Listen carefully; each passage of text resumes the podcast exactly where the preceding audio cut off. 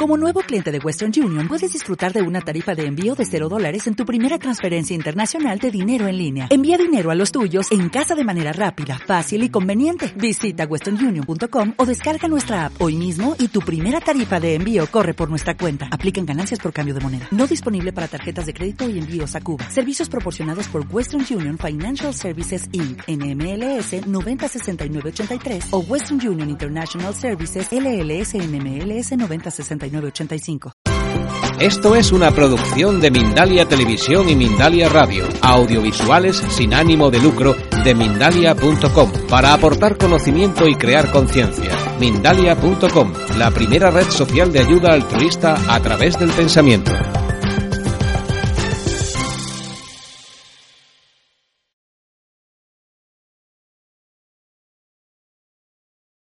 Questo intervento è un intervento un po' particolare.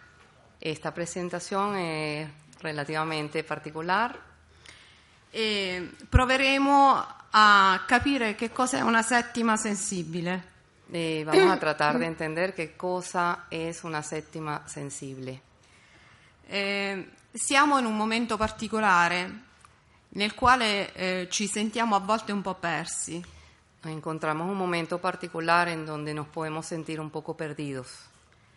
E per questo vi, vi chiedo uh, di, di cantare le note per capire di che cosa stiamo parlando. Y les pido, cantaremos las notas musicales de modo de poder entender de qué eh, se trata o cómo funciona. Se preferite in piedi magari il suono esce meglio. Eh, si queremos nos ponemos de pie, de modo porque el sonido eh, se emite mejor. Grazie. Gracias.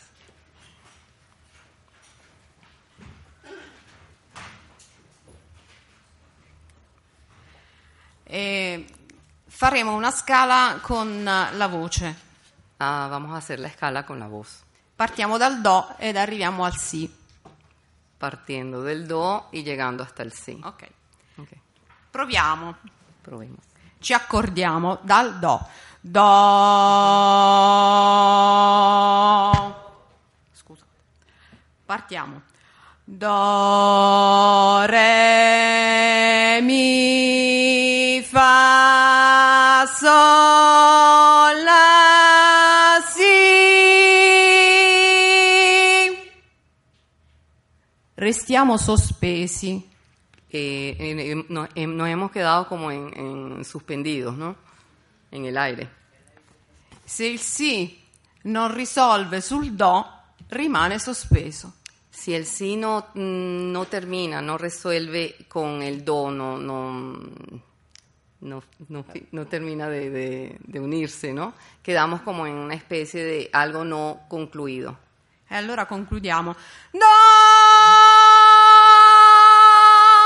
Ok, grazie.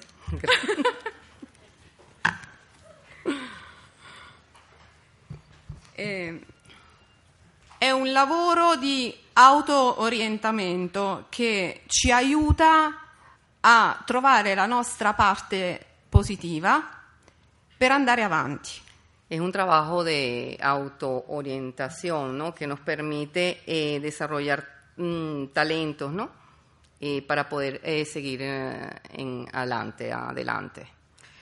e unisce tre percorsi che sono quello fisico, quello mentale e quello spirituale.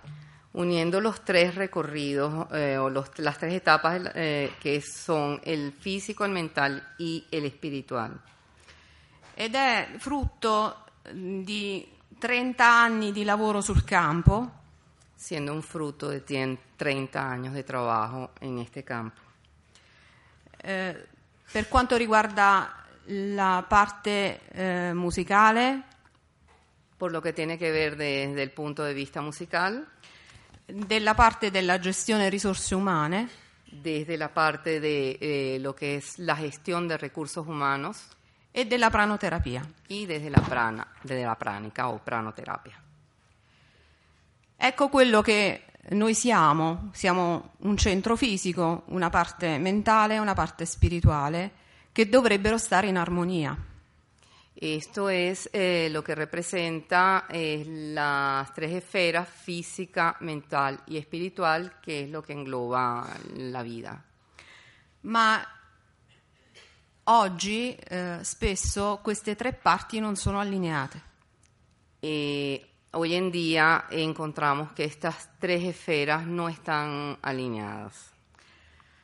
Ehm, cercavo eh, notizie riguardanti le discipline ehm, integrative alla medicina ufficiale.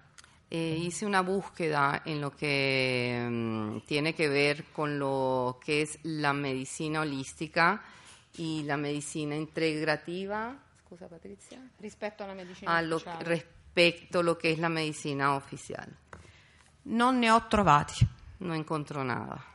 Qualcosa di dati, ehm, ad esempio in Italia, l'ho cercato e trovato in un rapporto che è questo che voi leggete. Encontró algo de, de información eh, que se encuentra del 2013, eh, que lo pueden leer en pantalla. che eh, guarda alla popolazione mondiale e in rapporto allo stato di salute.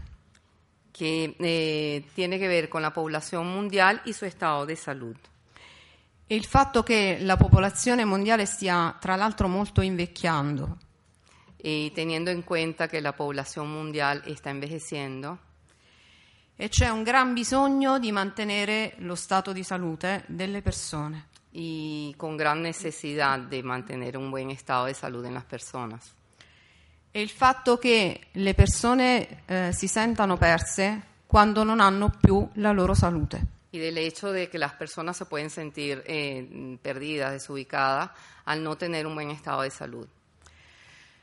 In questo le discipline integrative aiutano la medicina ufficiale a mantenere le persone in un buon stato di salute. Y por esto que la eh, lo que son las- la medicina integrativa y estas técnicas holísticas ayudan a las personas a mantener un buen estado de salud en conjunto con lo que es la medicina tradicional.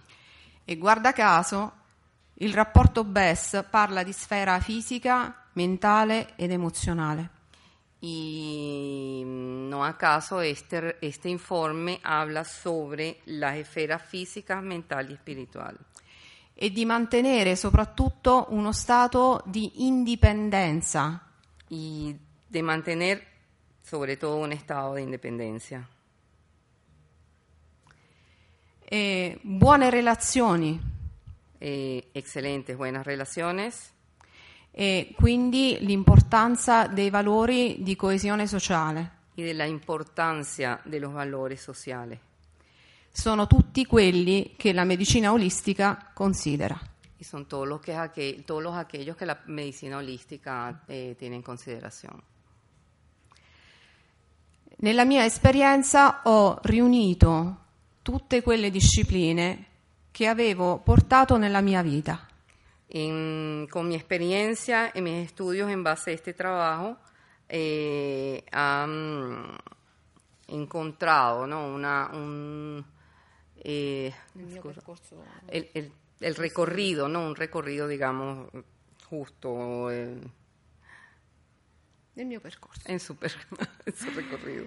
La musica, la Eh. fisica, la cimatica, Ok, puedes seguir. ahí. ehm, la terapia sonora, la psicologia, la visualizzazione creativa, eh, la gestione delle risorse umane per riuscire a tirare fuori dalle persone le loro potenzialità.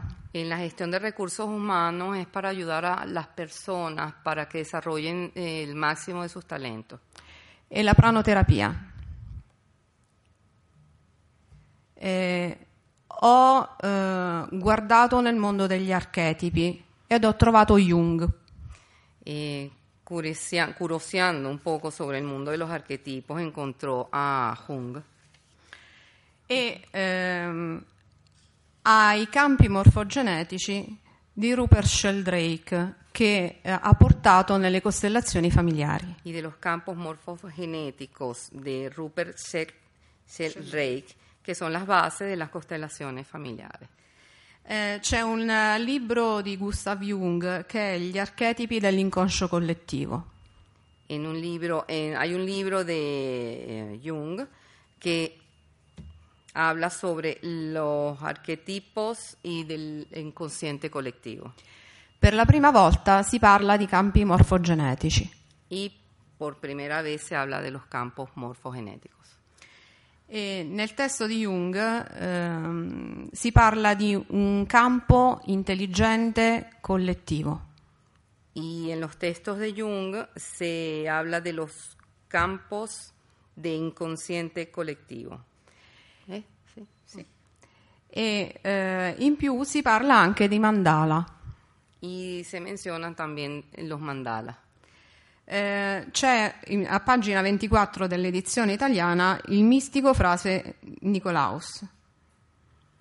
Eh, está en la página 24 de- en la edición italiana del místico Fray Niklaus che mentre prega, medita e ha una visione.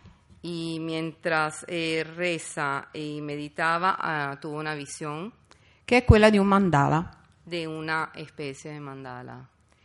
E frate Nicolaus rimane profondamente colpito da questa forma Y quedando sumamente eh, asombrado de esta forma che tira fuori i suoi archetipi. que dio a luz, digamos, a estos arquetipos. E addirittura resta spaventato da questa visione. Eh, quedó temeroso de este tipo de visiones. Ma è necessaria per lui perché riporta uno stato di eh, armonia. mm, nece- que es necesaria para él para eh, llevarlo a una en armonía consigo mismo. Si tratta di forme psichiche preesistenti che noi ereditiamo dai nostri avi. Y se trata de formas psíquicas, eh, scusa Patricia, Che noi Ah, que dai son nostri hereda- avi. eh, heredadas de nuestros antenatos, Sì. E che danno una forma ai nostri pensieri. dándole forma a los, a los pensamientos. Questo è il mandala di padre Nicolaus. Vedete, la forma è circolare ed è una ruota, simile alla ruota dei tarocchi, alla ruota della fortuna dei tarocchi. Eh, es de forma circular, eh, muy similar a la, a la rueda de, de la carta de los, tar- de los tar- del tarot, de la carta de... Tarocchi, de della los ruota ta- della fortuna. De la rueda de la fortuna. Questo mandala pone ordine nei pensieri di frate Nicolaus. Y este mandala le da orden a los pensamientos del fray e agisce come specchio. Y le funciona también como espejo. Quindi lo specchio è un strumento che riporta ordine nei nostri pensieri. Quando noi ci osserviamo, a volte abbiamo difficoltà nel mantenere l'immagine riflessa. siendo el espejo eh, que lleva a tener orden, eh, cuando no- eh, nos miramos en el espejo hay dificultad de mantener ma- la mirada hacia nosotros mismos. Quindi lo specchio agisce come simbolo El espejo funciona como un símbolo, ed è un simbolo archetipico profondo, ancestrale. siendo una- un símbolo arquetípico eh, ancestral y profundo, che ricorda l'acqua, l'acqua dalla quale noi siamo nati. Recordándonos que el agua eh, siendo un elemento de donde hemos nacido. Quando noi guardiamo l'acqua o guardiamo uno specchio, cerchiamo di riportare alla luce la nostra parte più profonda. Eh, mirando al espejo eh, nos recuerda o nos busca en nosotros mismos llegar a ver la parte más íntima, más profunda de nosotros mismos. Parliamo ovviamente della parte inconscia, della parte più profonda di noi. E ovviamente eh, hablando de nuestra parte inconsciente. Quando ci immergiamo nell'acqua profonda, noi eh, entriamo totalmente in essa e quindi eh, compiamo un processo mentale molto profondo. Cuando nos sumergimos en estas ondas, eh, nos lleva básicamente a una a un a ondas, me dijiste, a, a un estado profundo de, de conocimiento. Quando ci immergiamo andiamo in onde beta. En- mientras nos sumergimos, vamos a ondas beta. Quando andiamo più in profondità arriviamo alle onde alfa. Más profundo vamos, llegamos a, a las ondas alfa. Nella parte più oscura siamo con onde K En la parte mucho más oscura estamos con las ondas capas. Eh, K, eh, K, perdón. fino ad arrivare alla parte teta, Hasta llegar a las ondas teta, che è quella nella quale noi abbiamo le visioni. de, que es el tipo de onda donde tenemos las visiones. le stesse di frate Nicolaus, Las mismas que tuvo Fray Nicolaus. fino ad arrivare alle onde delta nella parte più incosciente. Llegando a las ondas delta, que son las par- la- el lugar más inconsciente nella fase REM. de la fase REM. Quindi abbiamo a che fare con la nostra ombra, cioè con ciò che luce ancora non è. tomando en cuenta qué es lo que nos lleva, que es la- nuestra misma sombra, que es lo que aún no es luz. Quindi quando noi dialoghiamo con l'ombra, dialoghiamo con il nostro inconscio. Cuando hablamos con nuestra sombra, estamos hablando con nuestro inconsciente. E qui entra in gioco il protocollo Omeion. Y en este momento, eh, de esta manera, entra en juego el protocolo de Omeyon. Ecco qui, abbiamo tre forme di acqua, specchio e ombra.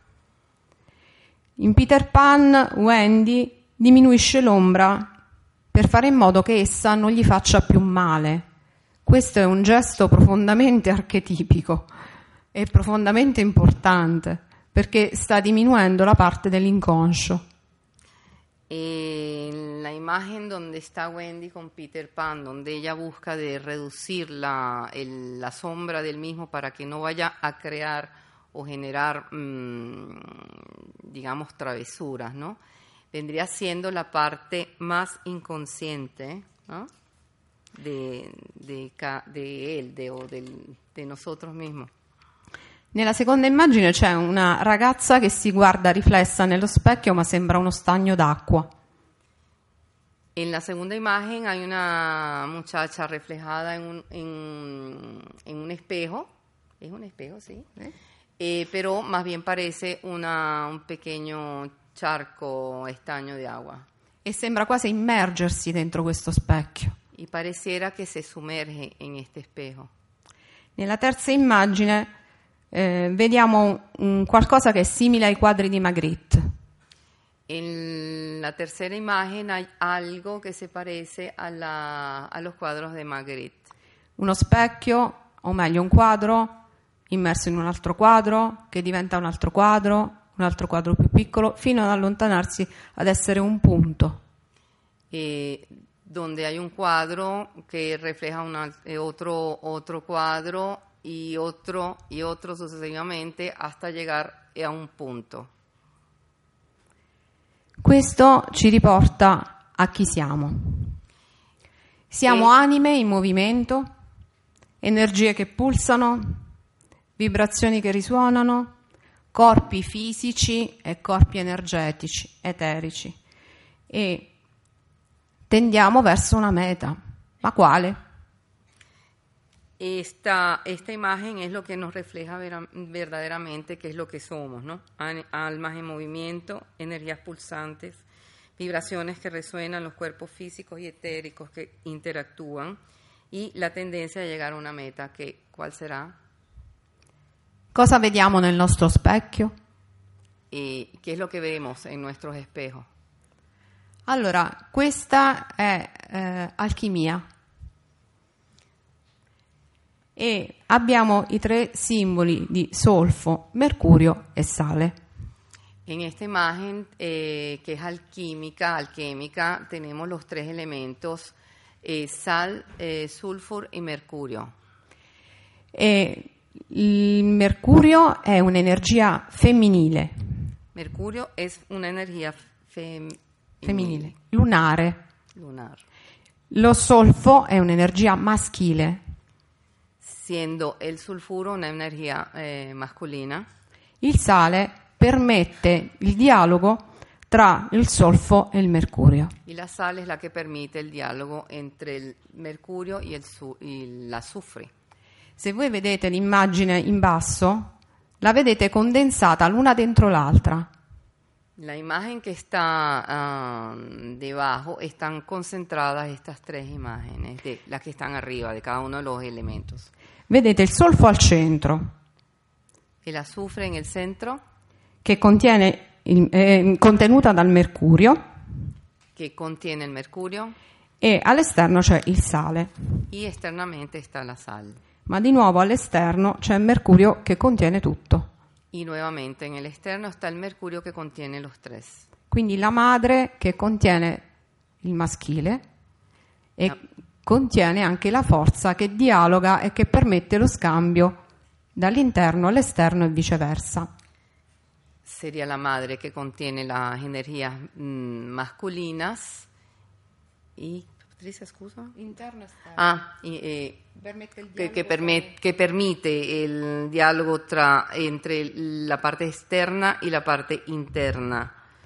Nella figura a sinistra vediamo invece i quattro elementi che generano poi la vita e sono le forze dell'aria, dell'acqua, del fuoco e della terra.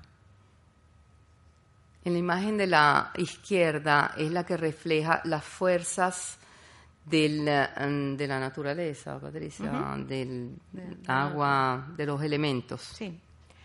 E sono un po' ehm, eh, gli elementi della Ayurveda, Vata, Pitta e Kapha, eh, quindi Vata l'aria, l'etere, Pitta il fuoco, Kapha la terra e poi c'è l'acqua.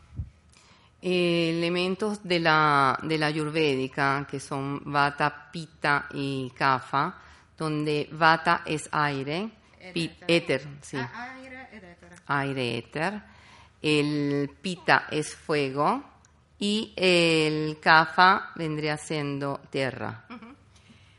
L'aria è il pensiero, l'acqua è l'intuizione, il fuoco è il sentimento e la terra è la sensazione. El aire es el, el pensamiento, el, la- el, el agua es la intuición, el, el fuego vendría siendo el sentimiento y la, ah, y la tierra las sensaciones. Tutti questi elementi sono fortemente influenzati dall'archetipo del toro, Estos elementos son influenciados del arquetipo del toro, L'archetipo del toro è la forza maschile, siendo esta la fuerza masculina, è identificato con il sole que viene identificado con el sol. e è l'elemento che permette alla luna di eh, entrare nella terra e di dare poi la vita. Este elemento permita eh, que sea la luna entrar en la tierra y dar la vida, In questo modo si attivano gli stimoli sottili. activándose eh, eh, ligeramente el estímulo suaves y sutiles. Quindi parliamo sempre di forze che dialogano, ma vediamo come. Hablando de fuerzas que dialogan entre sí. Eh, veremos cómo. Il mercurio è l'inizio, l'avvio, cioè l'ordine del cambiamento. El, mur- el mercurio vendría siendo el inicio, el orden, el cambiamento. Ed è l'energia maschile, Y es energía masculina. l'oro. Oro. E ha a che fare con le emozioni, con il sogno, con attività ritmiche come il respiro, il cuore, l'intestino e la memoria del ricordo. Eh, la fede, queste sono le tre virtù teologali, fede, speranza e carità, quindi sono identificate tra il mercurio, lo solfo e il sale. Dovrei andare là a scrivere. Lo schema non ce l'ho qua. Ah, ok. Vuoi venire qui vederlo? Lo so. Arri- eh, se- ¿Está en español? Sì. Loro ce l'hanno, sì, sì, sì. Ecco. Sí, se entendió. Por- por- para poder seguir adelante, ¿no? ¿Seguimos? Ok. Ok. Perfetto. Allora. La stessa cosa per lo solfo, che è il corpo lunare, la luna, l'energia femminile, l'argento. Ha a che fare con le, le percezioni di secondo grado, le astrazioni, con l'immaginazione, con o senza immagini, con la mente, con la riflessione e con la memoria del rammentare, quindi la speranza. Il terzo elemento è il sale ed è l'effetto del comando. Quindi siamo partiti dall'elemento che dà il cambiamento, poi porta ad animarsi fino all'effetto del comando. Quindi il corpo mercuriale, la pietra del quarzo ialino e del cristallo di rocca sono identificate con il sale, con gli organi di senso per le astrazioni di primo grado, gli istinti, quindi affermazione, sopravvivenza e riproduzione, il sistema motorio e la memoria del rimembrare, la carità. Vi faccio notare la differenza del ricordare contiene la parola corda, in latino sursum corda, il cuore. Eh, les hago la diferencia de eh, el recuerdo de estos tres niveles, eh, eh, che recordar che tiene che ver con il, il, col cuore, eh? il cuore, ok, eh, acordar, allora sarebbe, que es eh, la que tiene que ver con el corazón, que es la memoria emocional, lo más profundo y es visceral. La Eh. memoria del rammentare contiene la parola mente, quindi il cervello. La memoria de eh, recordar, recuerda eh, engloba la mente, es- vendría siendo la memoria eh, mental. La memoria del rimembrare le membra, quindi il fisico. Y la memoria del remembrar te- es las extremidades, que sería la parte física. Questo ha a che fare con il modo nel quale noi viviamo il mondo, Esta sería la manera como nosotros vivimos el mundo, con il cuore, con la mente, con le membra. con el corazón, con la mente y con los miembros, las extremidades. Se io ho ricordi del cuore, non li dimentico. Teniendo recuerdos del corazón no, son, no se olvidan. È più facile che dimentichi elementi del ricordo mentale, Es más fácil olvidar los recuerdos de la mente. ma anche quelli dell'esperienza non dimentico, le membra. Se passa tutto attraverso l'esperienza, non dimentico. Y los recuerdos que son experienciales, vividos, esos eh, se- no se olvidan. Quindi i tre principi di sale, solfo e mercurio ci servono a capire come agiamo e come reagiamo con gli stimoli esterni. Y los principios de sal, azufre y mercurio eh, em, dan, dan el proceso. oh, scusa, Patricia, sono- mi sono persa. ¿Me lo ripeti? Sì, eh, di come reagiamo Ah, del modo como, como reaccionamos ante la vida. Ok. Ehm, quindi la, la parte sulfurea è il corpo astrale, El sulfurio, la parte azufre, es la, el cuerpo astral. Il mercurio è la parte eterica Mercurio es la parte etérica e il sale è la parte fisica. y la sal la nuestra parte física. La parte eh, salina, quindi la parte fisica, soggiace alle forze terrestri, le forze della terra. La parte física es la que nos da las fuerzas terrenales. La parte sulfurea è la parte che dialoga con l'etere, quindi con la parte dell'universo, delle energie universali. El sulfo, el azufre vendría siendo la parte eh, de las energías ter- de- universales del universo. Mercurio permette il dialogo fra le due, la mediazione.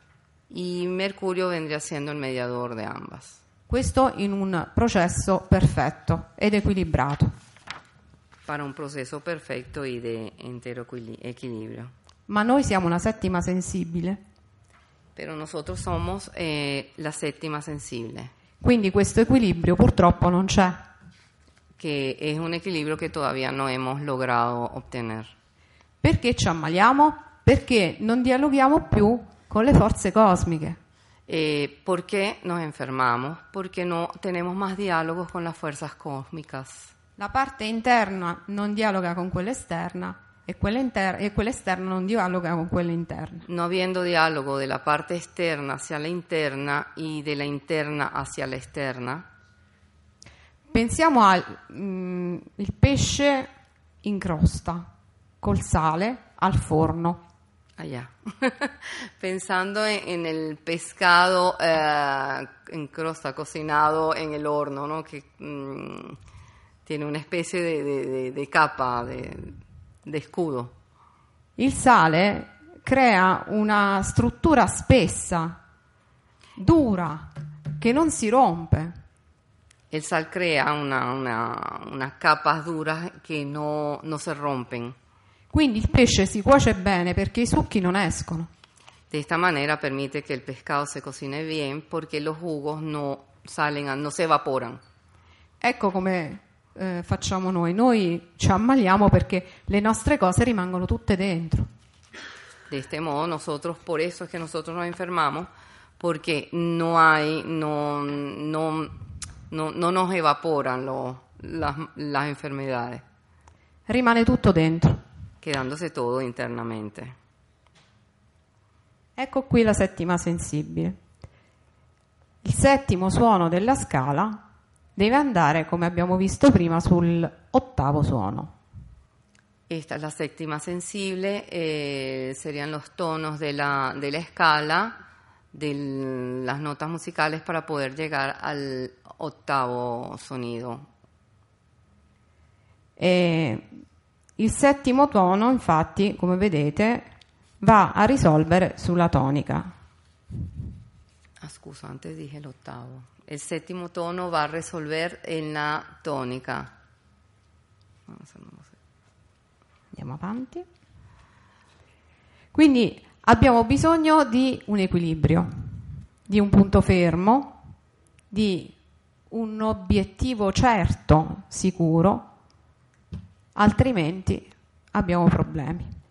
Teniendo necesidad de un objetivo seguro para, para no tener, eh, digamos, problemáticas, para, para llegar a, una, a un equilibrio total. Altrimenti entriamo in confusione. llegando a, confuso- a, a tener confusión con nosotros mismos. 27. Ok. Ecco uno dei motivi per cui, tra l'altro, oggi siamo un po' tutti confusi. Este es uno de los motivos por los que hoy en día estamos un poco confundidos. E la risonanza di Schumann, eh, che è il battito terrestre, sta intorno ai 7,8 Hz. La frecuencia de la Tierra, la resonancia Schumann, que está en 7.8 hercios, es la que está en este momento fluctuando. E è la risonanza del magnetismo terrestre che ci tiene attaccati alla Terra. Es la resonancia del magnetismo terrestre, que es la que nos tiene eh, a la Tierra, atados a la Tierra, a la gravedad. Ma questa risonanza si sta ampliando, andiamo verso gli 8 Hz e anche oltre. Esta resonancia en este momento está cambiando, eh, que está llegando oh, a los 8 hercios y si no un poco más. Eh, Non so se avete presente il terremoto dell'Aquila del nove- dell'11 aprile del 2011. Llegaron noticias del terremoto del Áquila que sucedió en el 2011 ok, e dello spostamento dell'asse terrestre. y del, um, del el moverse del eje terrestre. Eh, si è modificato qualcosa di profondo sul nostro pianeta, ma noi non ne siamo coscienti. Hubo una modificación en nuestro planeta y no hemos sido conscientes de eso. Questa cosa eh, sta influendo in maniera indiretta sulla nostra società. influenciando indirectamente en la sociedad. Bauman la chiama la società liquida, Bauman la llamó, la llamó la sociedad líquida, che ha un suo assetto sociale liquido, que tiene un eje social líquido, di dilatazione dei rapporti, de dilatación y eh, relaciones, di confusione e di eh, confusione fisica e mentale. de confusión física y mental. E questi sono alcuni effetti. Y estos son algunos de los efectos. Multitasking, eh, scarsità di scelta anche nell'alimentazione perché andiamo eh, troppo in fretta oppure troppo lentamente, masse di persone che sono un po' come pecore, la tecnologia che prevale, poca capacità di scelta e tanta dispersione di energia. Em, l- esto ha causado que estemos dispersos, eh, en escoger los alimentos en modo equivocado, eh, vivir eh, como los, las ovejas, sin, caminando sin un sentido, llevados por, por algo externo. E un giorno, alcuni anni fa, eh, dopo aver eh, studiato diverse eh, discipline come quelle di cui abbiamo parlato oggi per un altro convegno, mi sono svegliata con un nome nella testa, Omeion. Eh, tiempo atrás, eh, en este mundo de las teniendo experiencia y asistiendo a, a otros congresos, convenios, se despertó en un día en- con esta palabra en la mente, Omeion. Non conosco il greco, ma ho chiesto ad un'antropologa studiosa dell'Aquila, la dottoressa Maria Grazia Leopa- Lopardi, se sapesse e conoscesse il significato di questa parola. Eh, ella no conociendo el origen del griego de esta palabra, se eh, dirigió a una, a una persona que es antropóloga, estudiosa de L'Aquila, llamada María Gracia Lopardi, eh, queriendo saber qué quiere decir. E mi ha detto che eh, vuol dire gemello ionico. Eh, y quiere decir gemelos iónicos. Quindi io avevo inconsciamente lavorato eh, sul primo corpo pranico, sulla prima, eh, sul primo corpo eterico che noi abbiamo intorno a noi e avevo eh, captato questo nome che mi ha portato poi a creare questo protocollo. habiendo trabajado inconscientemente en su cuerpo etérico, en su cuerpo pránico, y la llevó a, a asimilar ¿no?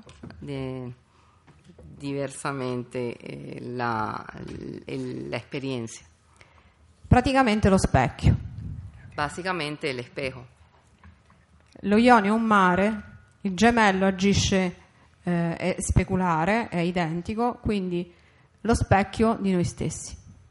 El omello eh, funciona en modo de, de reflejo y sería el espejo de nosotros mismos.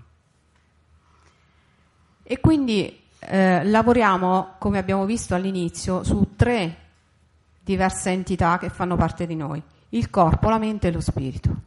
trabajando en las tres esferas que de nosotros mismos serían mente, cuerpo y espíritu.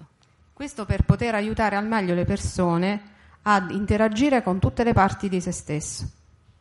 Eh, para ayudar de un mejor modo a las personas eh, para que encuentren en sí mismas eh, un, un equilibrio. Per il corpo, pranoterapia, il massaggio bioenergetico, eh, perché agisce su punti molto profondi della nostra persona.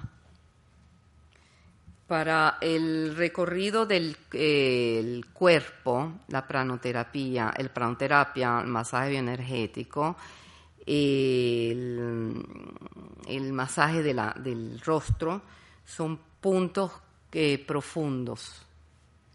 Il cammino del- della mente eh, che lavora su 39 mh, diversi temi per tirare fuori quelle che sono le nostre abilità e i nostri talenti nascosti. El camino de la mente, que eh, trabaja sobre 39 temas, eh, nos lleva al trabajo de comunicación y de descubrir nuestros propios talentos. Ehm, il cammino dello spirito con la visualizzazione creativa guidata e forme di meditazione. Y el camino del espíritu, trabajando con la meditación guiada y eh, en tipos de meditaciones. La Visual- parte comune, oh, scusa. Scusa, no dije mal. con, la con la visualización cre- eh, creativa guiada y, y las meditaciones. Eh, la radice comune è la pranoterapia perché agisce eh, a livello energetico secondo il principio della risonanza su tutti e tre gli aspetti. La, la raíz común de todas estas es la pranoterapia, eh, llevando eh, la funcionalidad eh, de este principio eh, como, como, como un principio de resonancia. E questo mh, va a ricordarci che corpo, mente e spirito fanno parte di un unico sistema. Eh, scusa, ah, La 30. ho 30. ok. Per ricordarci che siamo un unico sistema che funziona perfettamente, bene o male, comunque funziona. Eh, sería un, un, un funcionamiento, un, un el funcionar, un modo de funcionar sistémico, ¿no? Eh, que funciona en modo eh, perfecto, que tiene un, un mapa de lectura y un código de, eh, eh, de ejecución. Eh, ogni mh, sistema funziona o perfettamente bene o perfettamente male, ma anche il sistema che funziona perfettamente male per noi funziona. Eh, ah, que funciona perfectamente bien o mal, de todos modos funciona. Se io ho la chiave di accesso, posso entrare, lo posso osservare quel sistema, posso decodificare come funziona e ci posso comunicare. Lo posso addirittura riprogrammare, eh, posso modificarne i contenuti e dargli un input positivo. Teniendo la, la clave de, para entrar a este tipo de lectura, permite eh, a entrar en ella, abrirla, observarla, eh, decodificando los códigos y mm, reprogramando, pudiéndolos modificar todo el lenguaje. Ah, está allí, ok.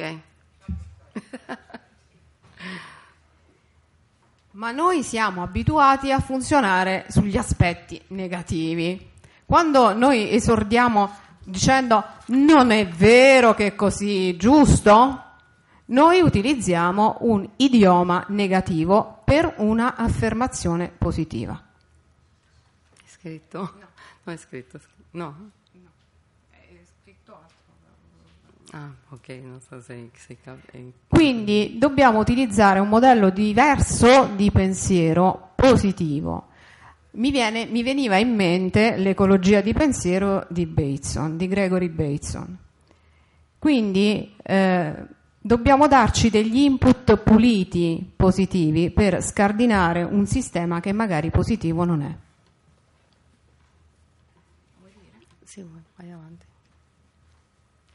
Quindi partiamo dalla comunicazione, dirigiamo il pensiero positivo verso di noi e modifichiamo il nostro modello di pensiero. Dirci che non ho nessuna speranza per questo lavoro, in realtà me la sta togliendo. Se io parto già con un input negativo, come posso ottenere qualcosa di positivo?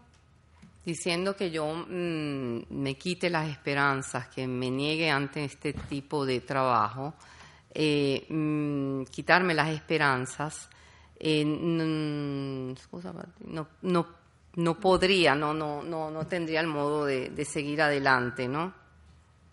Modificare le parole e dirsi che ho almeno ancora una piccola speranza per quella cosa, in realtà mi apre la porta verso di essa. Y modificando estos valores da una pequeña esperanza para poder entrar en esa puerta. Ecco quindi la, la prima sezione che è quella della, della parte corporale, come vi dicevo, la pranoterapia, il massaggio, la visualizzazione. Tra l'altro la terza foto, quella dove sono vestita in bianco, è di un'esperienza molto particolare di cui vi accenno. Aspetta, è questa. Quella della eh, en esta imagen donde ella está vestida de blanco se ejecutó una experiencia eh, de, de un... Ah, scusa. En esta imagen donde está ella vestida de blanco eh, fue una experiencia que se realizó eh, cantando el Om. Un flash mob per l'acqua del mare che era inquinata. eh, un flash mob para las aguas que están eh, contaminadas. All'incirca 100 persone si sono riunite davanti al mare e abbiamo recitato la Um insieme, dando la vibrazione dell'Om all'acqua del mare. Ese día se reunieron alrededor de 100 personas para cantar ah, eh, este mantra y creando unas vibraciones que mm, para ayudar a, la- a- a recuperar o a modificar en cierto modo las moléculas del, agua. Dopo un po' davanti a noi i pesci saltavano fuori dall'acqua. Después de unos segundos, los peces saltaban Una esperienza fantastica. Fue una experiencia realmente fantástica porque eran una cantidad inmensa de, de peces. L'acqua del mare era più pulita. Y esta agua estaba más limpia. È stato emozionante. Davvero dal cuore ve lo dico. Abbiamo visto questi pesci saltare fuori. Esto fue una experiencia que ella la dejó con realmente eh, marcada, ¿no? De corazón lo dice porque para ella fue eh, ver estos peces saltando, no lo podía creer. Quella è la vibrazione positiva di cui noi parliamo e che ci neghiamo tante volte perché noi stessi con i nostri pensieri negativi ci autoinfluenziamo. Esto es eh, um, un ejemplo de, del pensamiento positivo, de crear energías en positivo eh, que crean un, un cambios.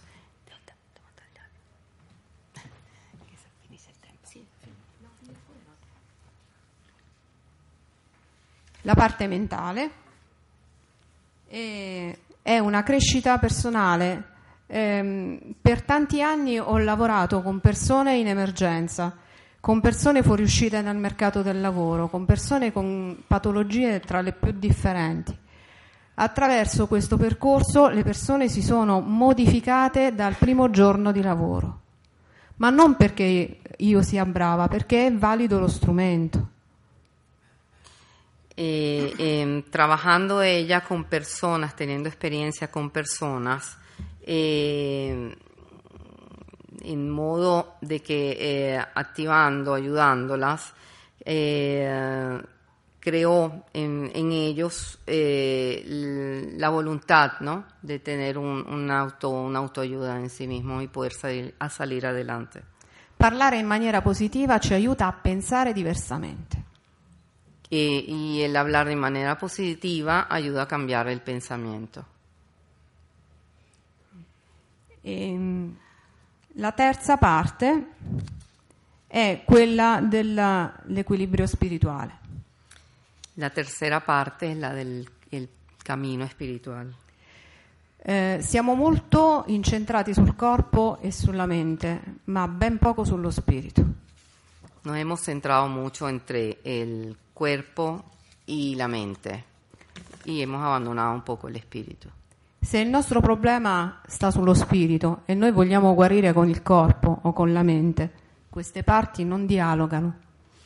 Eh, si estamos eh, mal a nivel espiritual, eh, no habiendo diálogo entre el cuerpo y la mente, no hay modo de, de curarse. Quindi curare lo spirito vuol dire curare la mente e il corpo. Y dándole, eh, curar el espíritu, dándole bienestar al espíritu, damos bienestar a la mente y al cuerpo. Per cui eh, intraprendere un cammino spirituale vuol dire intraprendere un cammino dentro noi stessi, non al di fuori di noi. El eh, en- empezar, un, digamos, una, un camino, una, una ruta espiritual es ir a- hacia nosotros mismos, em- emprender un trabajo in- interno en- en nosotros mismos. Guardiamo dentro il nostro specchio e ci riconosciamo y miramos en el espejo, en nuestro mismo espejo, para reconocernos e ci vogliamo bene. y amarnos. Grazie. Gracias.